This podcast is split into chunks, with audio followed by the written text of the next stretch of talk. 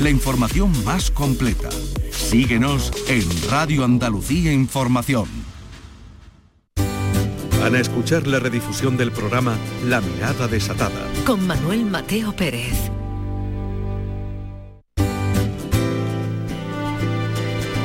La Mirada Desatada. Con Manuel Mateo Pérez. En RAI. Radio Andalucía Información. Andalucía es la región española que mayor número de turistas nacionales atrae. Pero en 2022 el objetivo es otro. Las ocho provincias del sur se han confabulado para recuperar el turismo internacional, el que más divisas deja. Para ello cruzan los dedos en el deseo de que la pandemia acabe cuanto antes, a la vez que trabajan con tres propósitos. Demostrar que el sur es un destino seguro, ahondar en la calidad como única máxima capaz de hacer crecer al sector y ofrecer nuevos productos turísticos cada día más originales, únicos, diferentes al resto de competidores. Empecemos por el principio. Hace unos años, Almería quiso recordar a sus fieles visitantes su estrecha vinculación con el cine. Hoy la oferta se ensancha y los responsables políticos y empresariales de aquella provincia han buscado como altavoz las redes sociales y los influencers que acumulan miles y miles de seguidores. Almería desea enseñar cuatro cosas. Las únicas playas vírgenes que aún quedan en el arco mediterráneo continental, el único desierto de Europa, el único parque marítimo terrestre y una sierra coronada en el puerto de la Ragua, donde practicar en meses de invierno esquí de fondo. Y todo esto para conseguir tres cosas. Recuperar turismo internacional, alzarse con la organización de importantes competiciones deportivas y publicitar otros destinos con encanto dentro de la provincia en todo el mundo. El deporte es un argumento de peso para atraer turistas. Cádiz lo sabe bien y este año trata de persuadir a sus visitantes del atractivo de estar en primera fila en el Campeonato de Motociclismo de Jerez, los torneos internacionales de tabla en Tarifa o la salida de una etapa de la Vuelta Ciclista España en Sanlúcar de Barrameda. De hecho, Sanlúcar tendrá durante 2022 un acusado protagonismo. Será capital gastronómica de España y sigue conmemorándose en ella el quinto centenario de la primera circunnavegación protagonizada por Fernando de Magallanes y Juan Sebastián Elcano. Córdoba busca este año dos cosas, atraer parte del turismo de cruceros que atraca en Málaga y hallar una nueva clientela en América, no solo en Estados Unidos, sino en países de habla hispana. La capital además centra sus esfuerzos en promocionar su Semana Santa como una de las celebraciones más singulares y enaltecer la gastronomía a propósito de los nuevos comedores y de las altas distinciones que sus chefs han conseguido. Huelva posee lugares en su interior que se antojan Marte en la Tierra. Este es de hecho el título del proyecto turístico más ambicioso y singular que este 2022 ofrece la provincia onubense. Su escenario es el Parque Minero de Río Tinto, el paraje natural que más analogías ofrece con el planeta rojo. Una cuantiosa inversión ha permitido poner en pie una estación marciana, conocer las pruebas que los astronautas realizan para llevar a cabo misiones tripuladas y descubrir los secretos que esconde una nave espacial. Por su lado, Granada celebra este año el primer centenario del concurso de cante hondo que Falla y Lorca organizaron en 1922 en la Alhambra. La cultura vuelve a ser el imán para el turismo nacional, pero la capital y la provincia se han marcado metas más ambiciosas y buscan recuperar el turismo internacional procedente de dos países, de Estados Unidos y de Japón, algunos de los ciudadanos más fieles en estos últimos años. Jaén tiene productos consolidados como la ruta de los parques naturales, el renacimiento del sur, el oleoturismo, pero ahora busca con iniciativas como Noches de Luz en los Castillos de Jaén, afianzar el turismo nacional que ha sido su más fiel cliente y arañar parte del pastel internacional que arrastran sus provincias vecinas. Málaga fue siempre una adelantada a su tiempo. Fue la primera en darse cuenta de que el turismo cultural era una fuente extraordinaria de ingreso puso en marcha iniciativas de turismo activo y naturaleza que germinaron, por ejemplo, en el Caminito del Rey, y ahora está empeñada en afianzar la Costa del Sol occidental como destino de lujo, el que más divisas deja. Hay capitales, fíjense, que viven de la inercia de su belleza. Sevilla es una de ellas. Lo es también Granada, lo es Córdoba. Pero en la provincia de Sevilla la capital es el imán hacia el que todas las miradas se dirigen. Por eso se han multiplicado los contactos con las aerolíneas para reabrir viejos trayectos a Europa que hasta antes de la pandemia habían dado buenos resultados económicos. Habrá nuevas conexiones con el aeropuerto londinense de Heathrow y en verano compañías como Ryanair ampliarán frecuencias en los destinos con mayor demanda. Además, la provincia ha abierto tres nuevos productos turísticos ligados sobre todo al turismo espiritual y religioso. Esto es La Mirada Desatada, una puerta abierta al mundo, una puerta abierta a las ocho provincias andaluzas. Sean todos bienvenidos. Hoy hablaremos con Lorenzo Sabal, el director de la revista Litoral. Nos vamos a Málaga. La Mirada Desatada, con Manuel Mateo Pérez, en RAI, Radio Andalucía Información.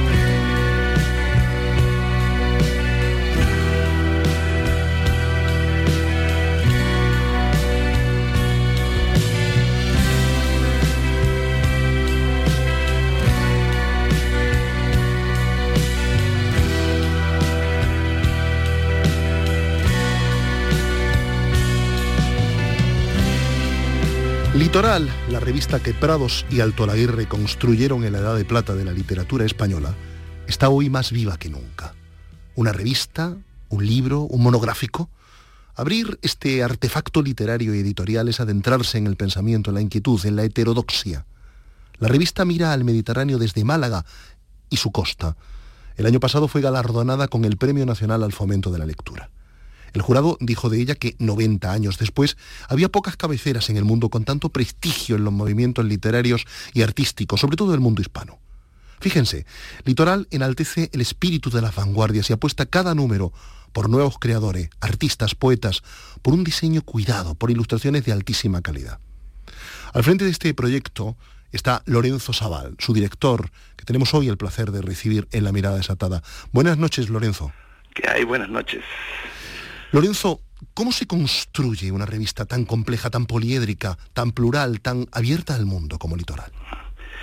Pues mira, una revista litoral tiene una historia, tiene una historia detrás, como tú lo decías con esas palabras magníficas, de, de, peso, de una revista nacida para, para la poesía esencialmente, ¿no? Era una revista de donde los primeros poetas, eh, la generación del 27, donde estaba Prado y Alto Aguirre al mando en esa imprenta que tenía forma de barco, ¿no? a los pies del Mediterráneo. Y ahí surgieron, fue un trampolín para, para una cantidad de poetas, de escritores, esto lo, te hablo de los años 26, el primer número del litoral sale en noviembre del 26. ¿Cómo se construye? Pues mira, mirando la historia, o sea, digamos que el formato del litoral es el mismo que tenía en su época, o sea, un formato casi que puede ser una revista libro, una revista que no se abandona, que se guarda, ¿no? Que es un documento de, estudio, de documentación y estudio.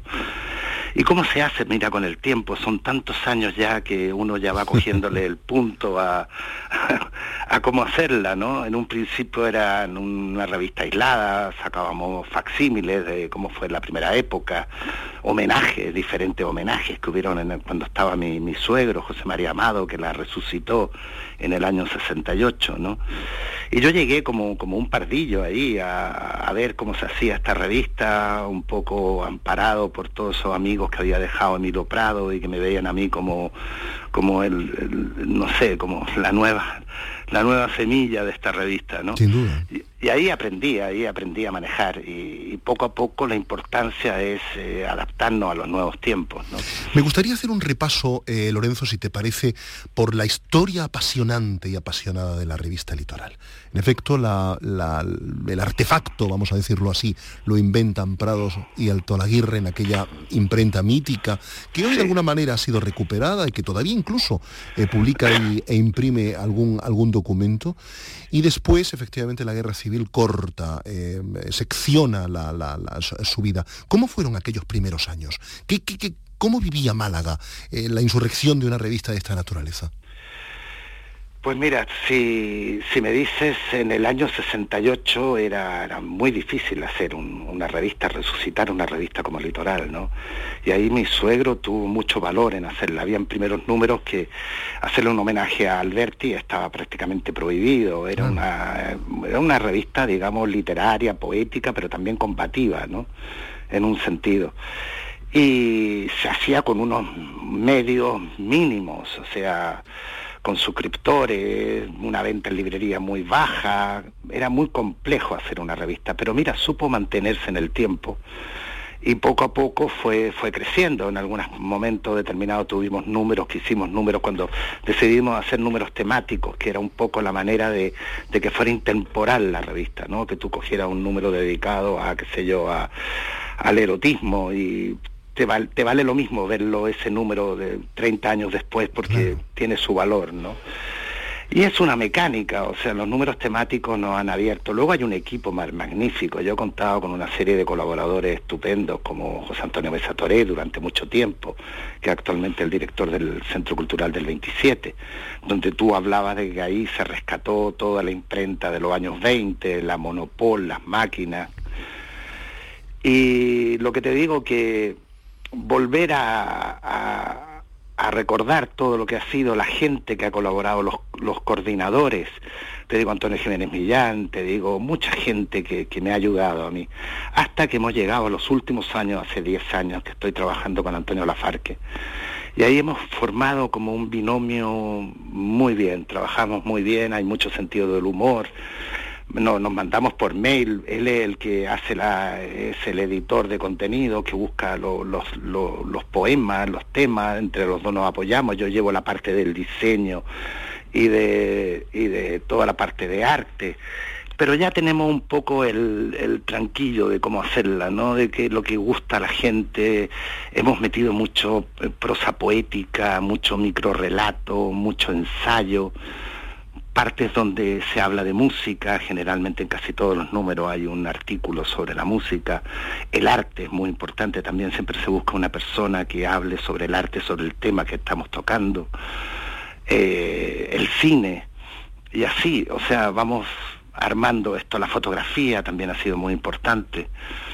Y buscamos todos los, temas posibles que puedan, que puedan entrar en, en, esa temática. A veces nos resulta bastante complicado, ¿no?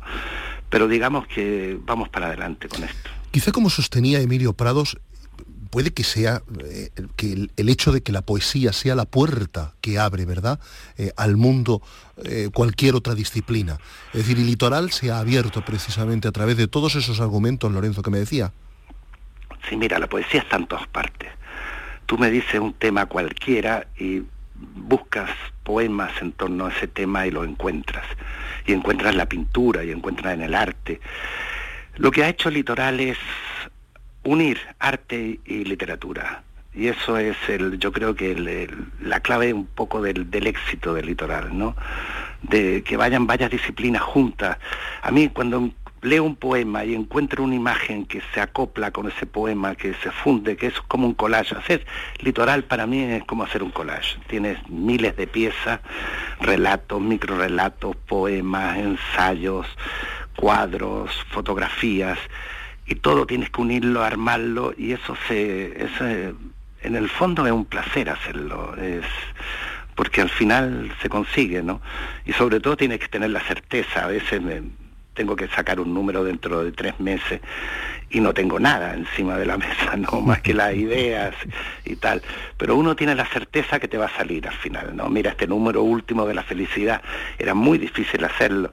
Generalmente se hacen porque hay un proyecto o que va a haber una ayuda, que al final nunca viene, por supuesto. Pero ahí seguimos para adelante con el tema, ¿no? Aparte, aparte Lorenzo, que la felicidad es poco literaria, ¿no te parece? Sí, no yo creo que si te ahonda en el tema de la felicidad, bueno, también está la alegría, está hay muchas cosas que están ahí. Y era, era coge la parte del arte, de los clásicos, que ahí lo hace muy bien Juan Antonio González Iglesias, y la parte del, del, arte, que también lo hace este catedrático de arte de, de, la Universidad de Sevilla, que lo hace magníficamente, o sea, donde encuentra la felicidad en un cuadro. Yo para hacer este libro, fíjate, tenía cientos de, libros, de revistas de arte, de subastas, de, bueno, también internet te meten, ¿no? Y tratar de, encontrar la felicidad en la pintura, eso, y, la encontrabas, al final la encontrabas. Y en la poesía lo mismo, si tú lo ves y vas separando, digamos, por los temas, vas encontrando la, la, felicidad, sí. La felicidad o la alegría. Hace años hicimos un número que se llamaba El humor, que también tenía mucho de, felicidad. Claro, porque una de las eh, características, digamos, que singulariza al litoral es que una palabra vale para toda una revista. Es decir, esa palabra es la percha, esa palabra es el sostén sobre el que edificar una revista, este artefacto que decíamos de arte y de literatura. ¿Una revista puede valer una palabra? Pues yo creo que sí, ¿no? Yo creo que sí.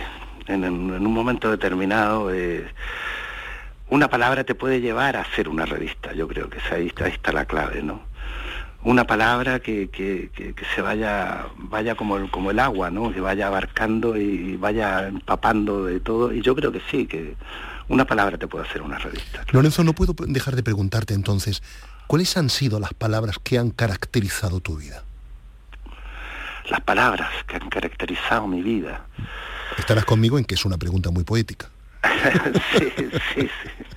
pues hay tantas palabras que de repente cuando yo escribo, no sé, cuando escribo los editoriales o escribo cuentos o, pinto, generalmente yo soy más pintor que, literato, ¿no? Pero digamos que hay palabras que, no sé, hay mucha, el sueño, por ejemplo, te puedo decir una palabra que me gusta mucho, ¿no? Que es el soñar. Pero hay muchas, es una, no sé, me me caigo en mil palabras, ¿no? Pero las hay, las hay, sí. Y de las últimas que has puesto en pie eh, y que has escrito en tu revista, eh, ¿qué, ¿qué palabras destacarías? ¿Qué palabra destacaría?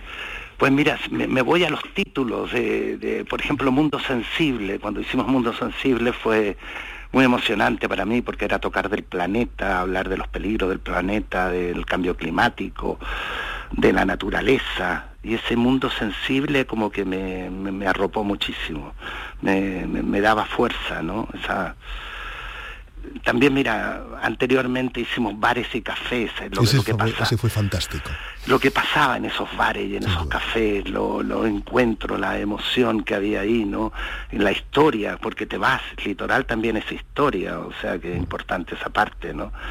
Y uno aprende muchísimo. Yo de repente hay temas que, no, tengo, no, tengo conocimiento y cuando me meto en el litoral empiezo a aprender y a conocer gente, a conocer pintores, pintores que no conocía para nada, o poetas, o sobre todo gente de, prosa, que, relatos que tampoco conocía mucho y me, aparece un mundo, un abanico de gente que, que te enriquece, claro que sí. Fíjate, yo tengo el recuerdo del, monográfico que le dedicasteis a Torremolinos, que me pareció pletórico, me pareció excepcional, eh, eh, y me preguntaba, ¿qué tiene Litoral de Malagueña? ¿Qué puede enseñar? Eh, ¿Cómo transparenta ese carácter malagueño a, a sus muchísimos lectores? Mira, Litoral se creó, Emilio Prado la creó como una revista para cantar al mar. Eso fue un poco el, la piedra escrita, digamos, del primer litoral, ¿no? donde aparecía el marinerito que dibujó Lorca, el pez de Manuel Ángeles Ortiz, habían poemas marineros, sirenas de Benjamín Palencia. Luego se hizo la primera en, en, Málaga, en la calle San Lorenzo, que estaba con el puerto al lado. Es una revista muy, muy malagueña, muy de mar, muy de, de, sentir el mar. Y Málaga para eso no nos da cuerpo. El número de Torremolinos, nosotros tuvimos la, oficina en Torremolinos muchísimo tiempo, la seguimos teniendo, ¿no? Y Torremolinos ha sido muy importante también para, nosotros. No es un número de litoral el que hicimos de Torremolinos, una edición especial, pero sí, fue, gustó muchísimo, o sea, que la preparó Alfredo Taján. Y, bien, o sea, y también hemos hecho un número que se llamaba eh, en torno a todos los extranjeros que, que vivían en Málaga, un número que se llamaba Meeting Point, y ahí se hablaba muchísimo de Málaga, ¿no? Yo creo que eh, Litoral es una revista malagueña esencialmente, pero, pero de todas partes, o sea, tenemos lectores de todas partes del mundo, lectores de español y suscriptores de todas partes del mundo, o sea que no es una revista anclada en Málaga como una revista provinciana, se podría decir. Es una revista general y generalmente no queremos alejar de ese punto, ¿no? De muchos poetas malagueños no o pintores malagueños, sino de todas partes. Eso es lo importante y sobre todo y extranjeros también, claro, latinoamericanos. Quizá también, Lorenzo, porque lo que Litoral transmite y transparenta es una Málaga abierta al mundo, una Málaga cosmopolita, ese objetivo que tanto ha caracterizado esta provincia, ¿no? A tu, a tu tierra. Sí, sí, sí, sí. Yo creo que de aquí nace muchas, muchas cosas. Me preguntaba tu compañero, me decía que por qué Barcelona y Madrid está todo y en Málaga que nos ven de lejos, ¿no? Yo digo que para nosotros la periferia es el resto y aquí está el centro, ¿no? aquí está el centro del mundo, por lo menos para nosotros, ¿no? De aquí tantos poetas de fuera que han llegado aquí, eh, que han hecho sus libros y donde lo, lo hemos abierto, poemas vascos eh, cuando en un momento determinado hicimos la poesía vasca, la poesía gallega, la poesía catalana, ¿sabes lo que te digo, no? Pero salía de aquí, de Málaga, del centro de Málaga, claro. Eh, como propósito es fantástico, pero ¿cómo podemos hacer convencer o cómo podemos convencer al resto de que la periferia son los otros? Pues yo creo que abriendo la revista, abriéndola, y ver lo que es en el, en el sentido de, de, que se hace. Hemos tenido mucho, mucho premios y tal que no que no nos ayudan, nos avalan, no son estimulantes, ¿no? como el premio que ha citado el fomento de la lectura, con la cantidad de libros que se hacen en España y revistas y publicaciones que nos den a nosotros eso eh, es un honor también la medalla de oro al mérito de las bellas artes también nos la dieron hace años ese tipo de cosas no, nos, sitúan también en otras partes, ¿no? Nos sitúan en Madrid o en Barcelona, qué sé yo, y los poetas catalanes nos no admiran y, o sea, si tú haces bien las cosas, que yo creo que es lo principal, y con amor, o sea, con amor al arte, porque litoral prácticamente se hace con amor al arte, ¿no? Y cuida el diseño y te gusta tu, trabajo y eres metódico y riguroso, pues yo creo que funciona en todas partes. ¿Cómo estamos viviendo, eh, Lorenzo, el momento actual de las revistas culturales? ¿Qué dibujo puedes hacer del momento de, hoy? Pues es muy difícil, ¿eh? es complicado, es complicado el papel. Yo no sé qué va a pasar con el papel, con las revistas de papel, quedarán como algo, un objeto de lujo o algo. No hay espacio para almacenar, el papel, los libros. Yo, por ejemplo, aquí en casa me desbordo de libros, de revistas, y ya no tengo espacio. O sea que va a llegar un momento en que, va a ser todo a través de, Internet. O sea, vamos a ver revistas a través de Internet y se van a hacer cosas importante. Y luego va a quedar el papel, la revista, como, como un objeto de lujo, de regalo, de pero de otra manera, de otra manera lo veo yo eso. Esperamos llegar al número 100 por lo menos en papel y que estén ahí los números. Sin duda. ¿Cuál es la reconversión que el litoral está haciendo eh, a, los ámbitos eh, de Internet? ¿Cómo, ¿Cómo se presenta el litoral también a través de, las redes sociales? Bueno, ahí, tenemos a Luis Melero que se encarga de llevar la página web de Facebook, de Instagram, de otros, va, va publicando cosas, fragmentos de la revista, fotos y cosas, y eso lo va manteniendo vivo y tiene una aceptación, bastante una aceptación, al margen de la revista propiamente dicha. Yo, yo personalmente sigo centrado en, en construirla y luego ya lo que pase después, bueno, eso se que sea lo que Dios quiera, ¿no?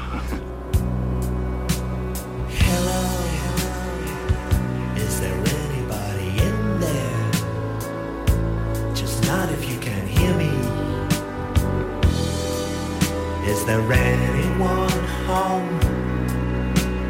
Come on, come on down. I hear you're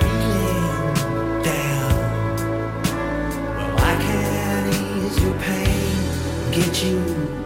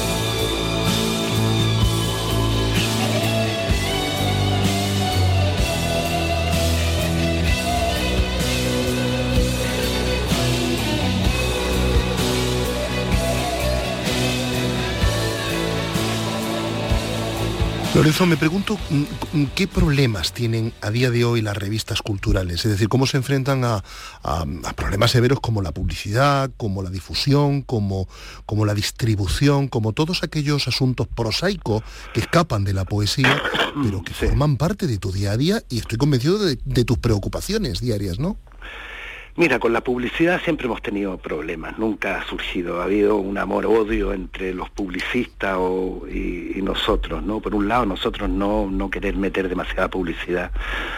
Y los publicistas por lo visto parece que el litoral no les interesa mucho que esté hicimos un número que se llamaba eh, el signo anunciado que era en torno a la poesía en torno a las marcas y yo no sé fue un número bastante extraño pero que ahí era significativo eso en cuanto a la distribución, pues eso ya es una mecánica que ya llevamos de tiempo, distribuimos a través de, una distribuidora catalana, Les Punches, y en Madrid eh, Visor Libros, la librería eh, Antonio Machado. Y eso es una cadena que llevamos tiempo, que nos ayuda. O sea, lo que te decía antes es rodar, rodar y en ese camino vas aprendiendo y vas solucionando. Ahora, el grave problema de una revista es la financiación. Eh, de repente te, ofrecen cosas para ayudarte y, no salen, otras veces sí, otras veces tienes la sorpresa que de repente cuando hicimos por ejemplo islas y te escribe el presidente de Balearia y te dice que quiere comprar un montón de libros de islas, que hagamos una nueva edición y con ese dinero pues nos ayuda para hacer otro. O sea que es un, un, día a día de lo que va pasando, ¿no? Nunca sabemos exactamente qué va a pasar. Tenemos nuestros números pensado y Antonio va recopilando material, a veces tardamos meses de meses en armar algo, ¿no? Y otras veces surge, bueno, mira, vamos a hacer esto porque esto se financia y tal, y, surgen cosas, pero, pero es complicado, es muy complicado. Yo creo que para quien quiera hacer ahora una revista, es complicado. Litoral que tiene un, nombre, que lo tiene hace mucho tiempo, que tiene un prestigio, qué sé yo, ya se las ve difícil, imagínate algo que surge nuevo, es complicado. Fíjate, y además, eh, eh, y curiosamente, Lorenzo, no dejan de salir nuevas cabeceras, no dejan de aparecer, es verdad que a través de internet, muchas de ellas, nuevas, nuevas, nuevas marcas eh, que están dentro, digamos, de ese espectro de la llamada revista cultural. Sí, sí, y hay algunas muy buenas, hay unas que, que, te, que, te, que te indican que, dónde ir, ¿no? Que generalmente las revistas son como una mano que te lleva por el camino, ¿no? Hacia, hacia un autor o hacia un tema o hacia determinadas cosas. Y a través de las revistas en, en internet, yo he visto varias que son fantásticas, porque te, te muestran, y me encantaría en un momento determinado eh, hacer litoral en, hacer litoral en, la web. Lo tuvimos pensado en un momento determinado con, con Cristóbal González Montilla, de hacer un litoral magazine y rescatar todo lo que se, se, ha publicado de entrevistas que son raras o poemas que son difíciles de conseguir y sacarlo a la luz eso y tener una cosa viva, como un diario, digamos, ¿no? Pero no, no resultó, a lo mejor el día de mañana puede resultar eso, ¿no? Pero a mí me encantaría hacerlo, sí. En cualquier caso, estoy convencido de que el papel no pasará de moda. De moda. Pues espero que no, pues espero que no. Yo no sé, ya tengo mis años y hasta los 100 que nos llegaremos al 2026, que se cumplirán 100 años de litoral con alto y bajo, con hundimientos, con renacimiento, pero digamos que son 100 años, ¿no? Que estamos ahí. Eh, yo creo que va, va, a estar el papel, sí. Y el papel se va a convertir como en algo, lo que te decía antes, como, como en algo de lujo, como algo muy preciado. Tú quieres regalar algo y tienes ahí el, papel, el libro, ¿no? Que huele a tinta, que, que, es otra cosa, ¿no? Es otra cosa totalmente distinta. Pero es importante también lo otro. Lorenzo ¿qué, qué debería pedirle una revista cultural a las administraciones públicas? Pues ayuda, ayuda a comprar ejemplares para bibliotecas públicas, ayuda a diferentes temas, no sé, que nos ayuden económicamente a poder mantenerla viva, ¿no? Hay, hay, números temáticos, números autores que, no sabes tú que no van a tener una salida comercial ni se van a vender, pero que es necesario hacerlo y en ese caso las administraciones te tienen que apoyar y ayudarte, ¿no? Eh, ¿Los suscriptores son los últimos moicanos? Uf, los suscriptores, tenemos suscriptores, imagínate, desde, desde el año 68 que José María lo, lo, en los bares, en los restaurantes y con los amigos suscribía a todo el mundo. Se han ido envejeciendo, muchos han muerto, muchos han pasado a sus hijos la suscripción, pero de esos suscriptores que los teníamos a mano en pequeñas fichas de, de papel ahí hasta ahora, imagínate. Pero sí, el suscriptor nos apoya mucho, es un estimulante. Las cartas que recibimos a veces con los números eh, son verdaderamente gratificantes. Lo que nos dicen, el anónimo que nos dice, mira, este libro me encantó y tal, qué sé yo, cartas preciosas que te, que, te estimulan a, hacer cosas. Y muchas vienen de los suscriptores. Eh, Lorenzo, una revista como Litoral, que dentro de unos años va a cumplir su primer centenario, 100 años, ha visto pasar por sus páginas toda suerte de creatividades, de poetas, de escritores, de ensayistas, de intelectuales. Me pregunto, ¿Cómo, ¿Cómo, valoras la creatividad hoy día? Es decir, ¿cómo, cómo son, a diferencia de, las generaciones anteriores, los escritores, columnistas, poetas, literatos que, que firman en tu revista?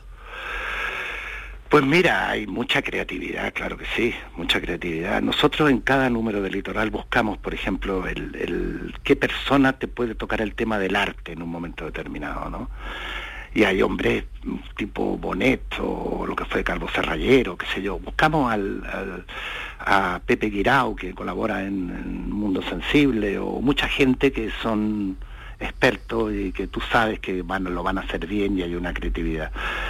La poesía, la poesía la recogemos, la recogemos de libros, de ediciones, hay también poemas inéditos. Y luego mucho cuando pedimos cosas, por ejemplo, de colaboración narrativa, generalmente últimamente hemos utilizado lo de la fotografía y que un autor escriba sobre esa fotografía, que de una manera breve, porque generalmente todos los autores o novelistas o escritores están comprometidos y, se le tiene que pedir cosas breves en algunos casos de creación, ¿no? Pero yo, yo la veo bien, siempre la creatividad la veo bien. Por ejemplo, hay nuevos filósofos jóvenes que son fantásticos, que te abren el mundo, eh, críticos, críticos de, cine. El cine es muy importante, como se ha enfocado el litoral y han aparecido nombres potentes. Digamos que siempre estamos buscando los mejores colaboradores, ¿no? Nos dicen que sí algunos, otros que no, otros nos mandan maravillas, otros no tanto, pero digamos que una suerte de, de tener, de poder recurrir a toda esta gente, ¿no? Lorenzo, ¿a qué debe estar atenta ahora la poesía? atenta a la poesía. Yo creo que a todo, en un momento determinado. Mira, eh, hay que, te digo, por ejemplo, atento, eh, te hablo otra vez de mundo sensible, que al planeta o al erotismo en un momento determinado, cuando hicimos hace 30 años con Rafael Pérez Estrada ese número El goce de la dicha y ahora hacemos Eros de nuevo y tiene también una venta enorme. La música, los números de música que hemos hecho del flamenco, del rock, han, han estado, han tenido mucha, mucha aceptación, digamos, pero atenta a, yo creo que atenta a, la, poesía misma, o sea, a la esencia, al sentimiento, lo que, lo que significa la poesía en sí. ¿no? ¿Y un editor como tú a qué tiene que estar atento? Bueno, el, diseño de cómo tú presentas esto, cómo lo, lo vistes, cómo vistes la poesía, cómo la viste el pensamiento, cómo de una manera que sea atractiva, atrayente. Hay mucho, muchas revistas donde no es atractiva la forma en que te presentan las cosas, ¿no? aunque el contenido sea muy potente. ¿no? El litoral le va a, yo como editor, creo presentar un producto que sea bonito, esencialmente ahí está la palabra, que, que englobe pensamiento, profundidad, pero al mismo tiempo de una manera bien. Y eso, el arte y la fotografía y todo eso te, ayuda. Y el mismo diseño, la tipografía, por ejemplo, ¿no? Eh, importante en ese caso, ¿no? Como, como lo enfocamos. Yo no sé, el litoral es, es un, yo no digo que no es un negocio ni nada, es un milagro. es totalmente un milagro que, aparezca, que salga, que, que sobre todo que uno tenga ganas de seguir haciéndolo, a pesar de muchos momentos en que, que tú dices, bueno, ya, ya no puedo más. ¿Y sigue teniendo usted ganas? Sí, sí, sí. Para mí eh, hacer litoral es como un tubo, me meto ahí, ¡guau! Y empiezo a buscar cosas, hacerla. Es, es fascinante, sí, es fascinante. Por último, eh, eh, Lorenzo Sabal, director de la revista Litoral, no me, no me resisto a, dejar de preguntarle qué palabras alumbrarán las próximas portadas de su revista. Mira, ahora estamos preparando el Mediterráneo. Oh, qué hermoso. O sea que desde los clásicos también, de los viajes de Ulises hasta, hasta ahora, de cómo lo han enfocado, cómo se han encontrado los poetas, los artistas con el Mediterráneo, ¿no? Pero también hay muchas, muchas ideas en el aire, ¿no? Que desde, que te, que te digo de, de la parte de la naturaleza, hemos hecho el árbol, el agua, tal vez los pájaros en un momento determinado se pueden tocar. La poesía negra, por ejemplo, esa poesía como la novela negra, pero la poesía negra es un tema que me interesa, la magia, el juego, la literatura infantil. Eh, hay tantos temas que son que me dan vueltas en la cabeza. ¿Los sentimientos humanos son también eh, palabras para una portada del litoral? Claro, claro que sí, claro que sí. Los sentimientos son, digamos, son las columnas que nos sujetan, ¿no? que nos sujetan para, para, para llevar adelante todo esto. Lorenzo Sabal, eh, el sentimiento que yo tengo ahora hacia usted es gratitud. Eh, pues, muchísimas gracias, muchísimas gracias. Le mando, le mando yo, un abrazo. Una, yo, una gratitud por, por ti, por todo, como lo que has hablado del litoral. Es, vuelvo a decirte que si no fuera gente como vosotros, pues no sería tan fácil todo esto. Que no lo es, claro, pero es, una manera de, hacer las cosas con gente que, lo aprecia y que lo valora. Fíjese, yo creo que hay pocos eh, esfuerzos tan gratificantes como dar a conocer una revista tan hermosa como la suya. Pues muchísimas gracias. Lorenzo Zavala, director de Litoral, ha sido un inmenso placer hablar con usted, pues hemos aprendido mucho. Esperamos en próximos números volver otra vez a recuperar esta pues conversación. Cuando queráis, aquí estamos con vosotros. Porque será delicioso mm, em, dejarse mecer por la prisa del Mediterráneo. Un abrazo muy fuerte. Un abrazo fuerte. Hasta luego. La mirada desatada en RAI, Radio Andalucía Información.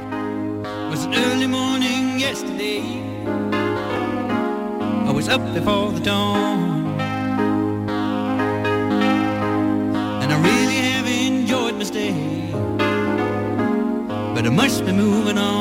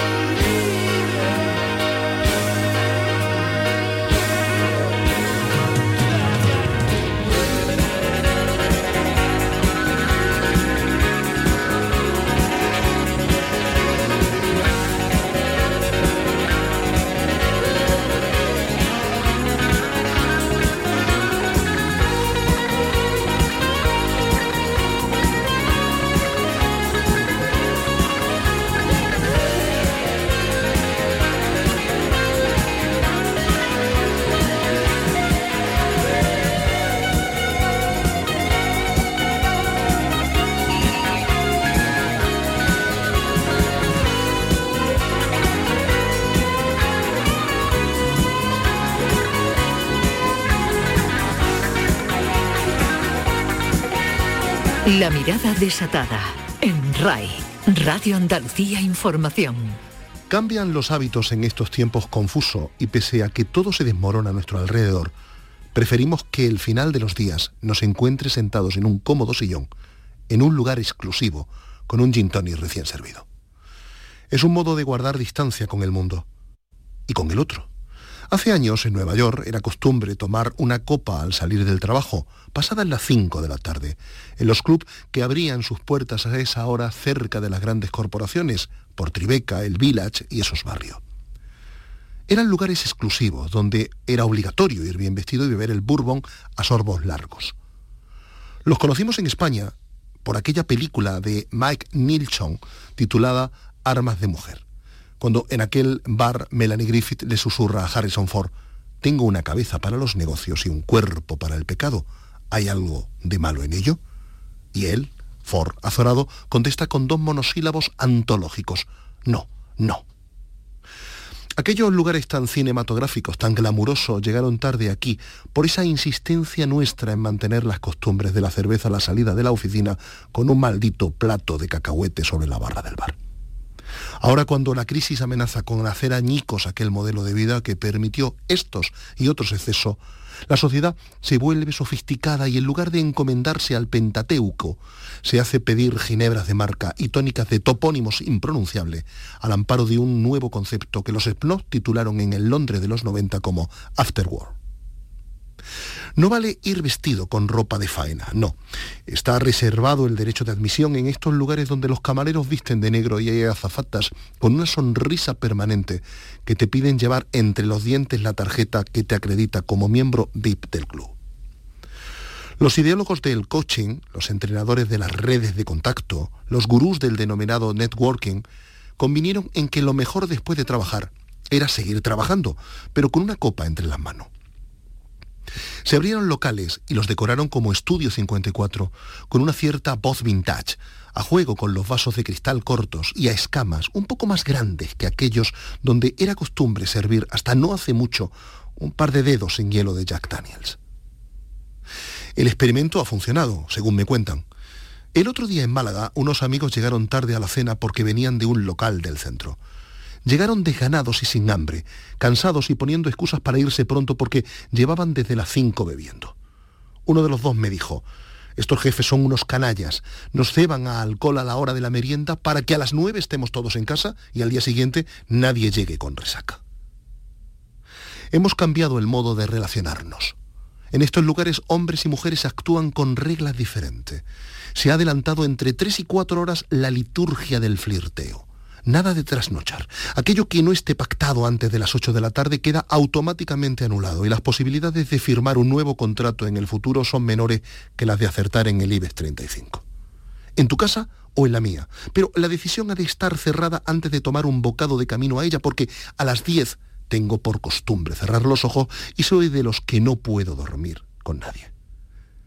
Se diría que en estos sitios hay una vuelta a la ductilidad amorosa, a una fragilidad y a una ligereza en las relaciones, al encuentro urgente que no genere complicaciones, vaya a ser que el jefe se entere y nos aplique un severo correctivo penitencial, obligándonos a asistir a esas horribles sesiones de coaching impartidas por aburridos psicólogos. Pero fíjense, es solo en apariencia, porque esa sensación circunscrita al local de copas, imbuida por el habitáculo protector, la música baja que permite la conversación, el acertijo, el coqueteo, dura lo que dura el vaso lleno. Cuando al final lo dejamos en la barra y salimos al frío de la calle y al sonido de los coches pasando por nuestro lado, sentimos una opresión difícil de explicar, una suerte de horror vacui que al rato, si aún la pareja permanece a nuestro lado, nos da por preguntar, ¿Quedamos otra vez mañana? Tengo la sensación de que estoy mayor para ir cada noche de cama en cama. Y es que en tiempos confusos y de crisis, la monogamia es un valor más seguro que la venta de oro. Esto ha sido todo por hoy. Gracias una vez más por su fidelidad, gracias por su lealtad. Saludos de Manuel Mateo Pérez que escribe y presenta y de José Pérez al frente de los mandos técnicos. Nos volvemos a citar aquí en RAI dentro de siete días. Sean felices, cuídense. Siente el placer de conocer Andalucía en la mirada desatada con Manuel Mateo Pérez en RAI, Radio Andalucía Información.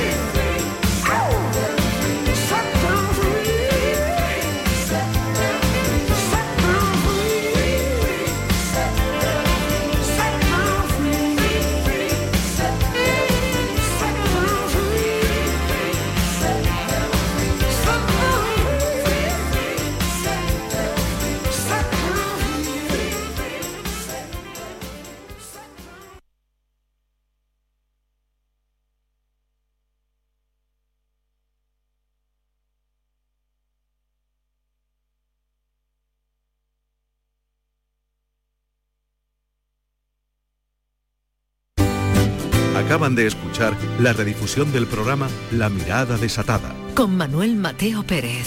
Un espacio que se emite todos los domingos a las 11 de la noche en Radio Andalucía Información.